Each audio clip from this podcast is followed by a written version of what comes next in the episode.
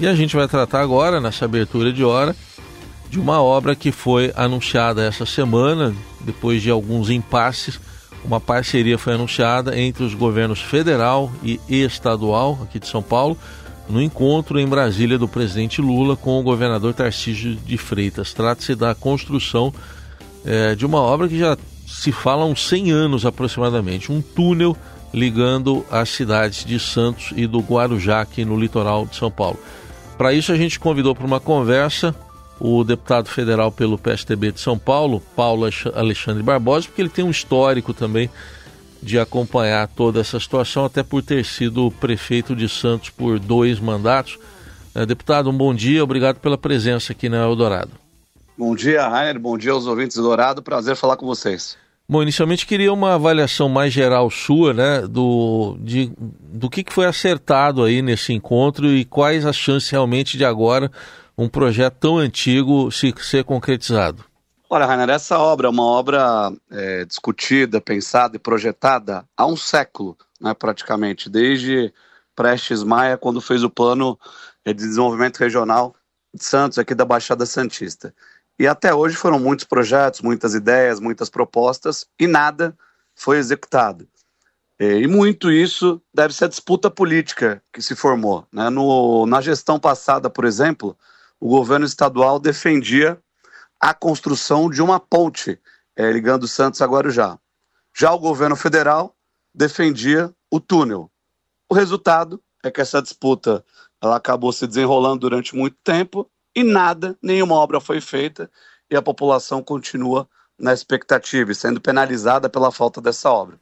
Então, nesse primeiro semestre, o governo federal anunciou a inclusão da obra do túnel Santos Guarujá no PAC, é a obra a maior obra do PAC, o PAC tem investimento de 1,7 trilhão e a obra do, do túnel é a maior obra do PAC, e a perspectiva era de que ela pudesse ser feita é, no início do anúncio com a parceria do governo do Estado. Por quê? Porque o governo do Estado, é, inclusive na época do governador Geraldo Alckmin, contratou o projeto básico, contratou o projeto executivo, é, investiu mais de 30 milhões nesses projetos, tirou todas as licenças ambientais para execução da obra, né, licença prévia, a própria licença que autoriza o início da obra, é, e por uma questão de recursos a obra não avançou naquele momento. Então, o mais é, lógico, né, o ideal é que a gente pudesse unir esses desejos do governo federal, que dispõe dos recursos, o governo do estado, que tem licenças ambientais, tem projetos concluídos e também dispõe de recursos para a obra, unir os dois para que a obra possa sair do papel. E nós tivemos uma notícia há 15 dias da, da, da desistência do governo federal nesta parceria com o governo do estado, queria desenvolver a obra sozinho, o que seria é, um equívoco. E o governo federal acertadamente é, reavaliou e o que nós teremos agora é uma boa parceria, né? O dinheiro público não tem coloração partidária, o interesse coletivo da população sempre deve prevalecer. O governo federal tem a, o IBAMA, que é responsável pelo licenciamento no canal de dragagem, tem recursos aí na ordem de 3 bi disponíveis para essa obra. O governo do estado tem projetos prontos, tem uma parte da licença ambiental que é de sua competência através da CETESB, né, e tem os recursos também necessários. Então, o que vai acontecer é que amanhã, é, em Santos, no aniversário do Porto, nós teremos a presença do presidente Lula, do governador Tarcísio, que vão formalizar esta parceria que vai garantir a execução da obra. É, o planejamento é de que seja feito durante esse ano de 2024 sejam feitas as audiências públicas, né, as consultas necessárias, a formatação do edital é, e a modelagem dessa PPP será uma parceria público-privado, privado vai construir, né, uma concessão patrocinada, o governo do federal e o estadual vão dividir a conta, né, e a concessão, é, o tempo da concessão, é, o formato, tudo isso será definido na modelagem do edital, de maneira que ele seja publicado aí até o final deste ano, a expectativa para que a obra seja iniciada é, em 2025. E a previsão de conclusão inicialmente para 2028, deputado? Sim, é uma obra que deve levar é, 36 meses, essa é a duração. É uma, a distância entre o canal é, de Santos e Guarujá é de 860 metros, né? Pode parecer complexa essa obra pelo tempo que ela vem sendo discutida mas ela não é uma obra complexa. Existem túneis é, de dimensões muito maiores no mundo, a engenharia já avançou muito em soluções para esse tipo de obra. Só para você ter uma é, ideia, Rainer, agora, nesse momento, está sendo construído entre a Alemanha e a Dinamarca um túnel com as mesmas características, com 18 quilômetros de extensão, 18 mil metros. O nosso aqui é de 860 metros.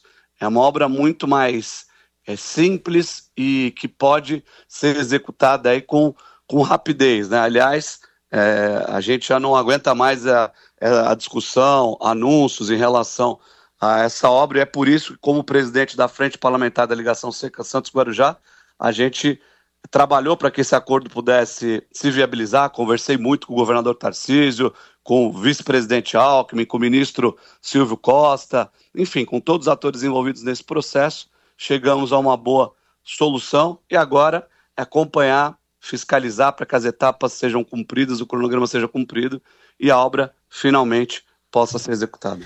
É, deputado, é, uma obra desse tipo, né, como o senhor destacou, chama muita atenção é, justamente por ter pela necessidade ali de, de um aprofundamento, né? Tem que ser ali embaixo ali do nível do canal de Santos. Fala-se em 20 metros de profundidade. Queria que o senhor explicasse um pouco desses projetos que o senhor acompanhou já há tanto tempo. Qual vai ser a profundidade? Quais são os outros detalhes? Rainer, é, esse é um, é um projeto que tem que observar, né? Além da questão da engenharia, da obra, a obra vai. O túnel ele tem uma previsão de para passar bicicletas, né? A gente tem um movimento muito grande diariamente de ciclistas entre as duas cidades, as pessoas que usam para trabalhar o sistema de balsa, né, através com, com bicicleta. Nós temos em Santos o primeiro VLT do Brasil, né, implementado, veículo leve sob trilhos. E a expectativa na expansão futura é que esse VLT possa chegar no Guarujá.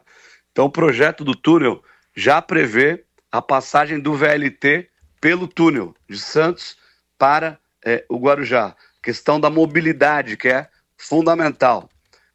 Temos o ganho também é, do, de tirar e eliminar o sistema de balsa na entrada do porto, do maior porto da América Latina. É, quando o navio passa, a balsa não pode passar.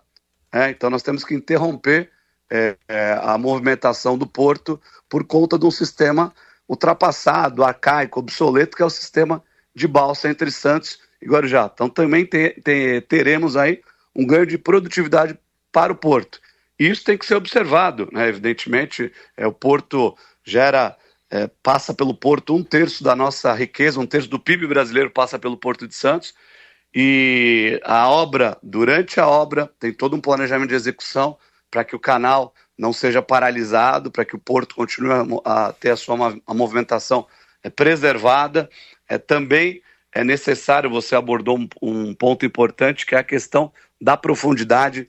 Os navios cada vez têm maior capacidade. E quando os navios têm mais capacidade, eles precisam aumentar de tamanho, né, para tra transportar mais containers, granel, enfim, é preciso aumentar. E aí nós precisamos de um calado maior. Calado ideal aí é hoje em torno de 17 é, metros. Então no, o túnel ele será construído numa profundidade da lâmina d'água é, 21 metros abaixo da lâmina d'água, justamente para que é, tenha assim, um espaço no futuro para que os navios crescendo a gente não possa aí é, deixar de receber esses navios no Porto de Santos. Então tudo está sendo feito e planejado. Esse projeto ele já foi licenciado ambientalmente, né? A companhia CETESB é, olhou todas essas questões, os impactos ambientais, é, a dragagem é, do porto, é, a metodologia construtiva que será é, utilizada, o tempo de construção, enfim, tudo isso é observado é, dentro do processo de licenciamento que já foi feito. Então, tem projeto básico, tem projeto executivo, tem licenças ambientais, é, a obra já avançou bastante. E agora, com essa união política, eu diria, com essa convergência política entre Estado, União, e as prefeituras, a, a expectativa é muito positiva para que a obra seja viabilizada, respeitada essas condições técnicas, preservando a movimentação do porto, né, o calado que é necessário para garantir a movimentação dos navios, né, também o fluxo de navios no porto, que é fundamental. Hoje a gente tem, é, Rainer, em torno de 40 manobras de navio diariamente no Porto de Santos. Manobras de navios, que é, 40 entre aqueles que entram e aqueles que saem é, do porto.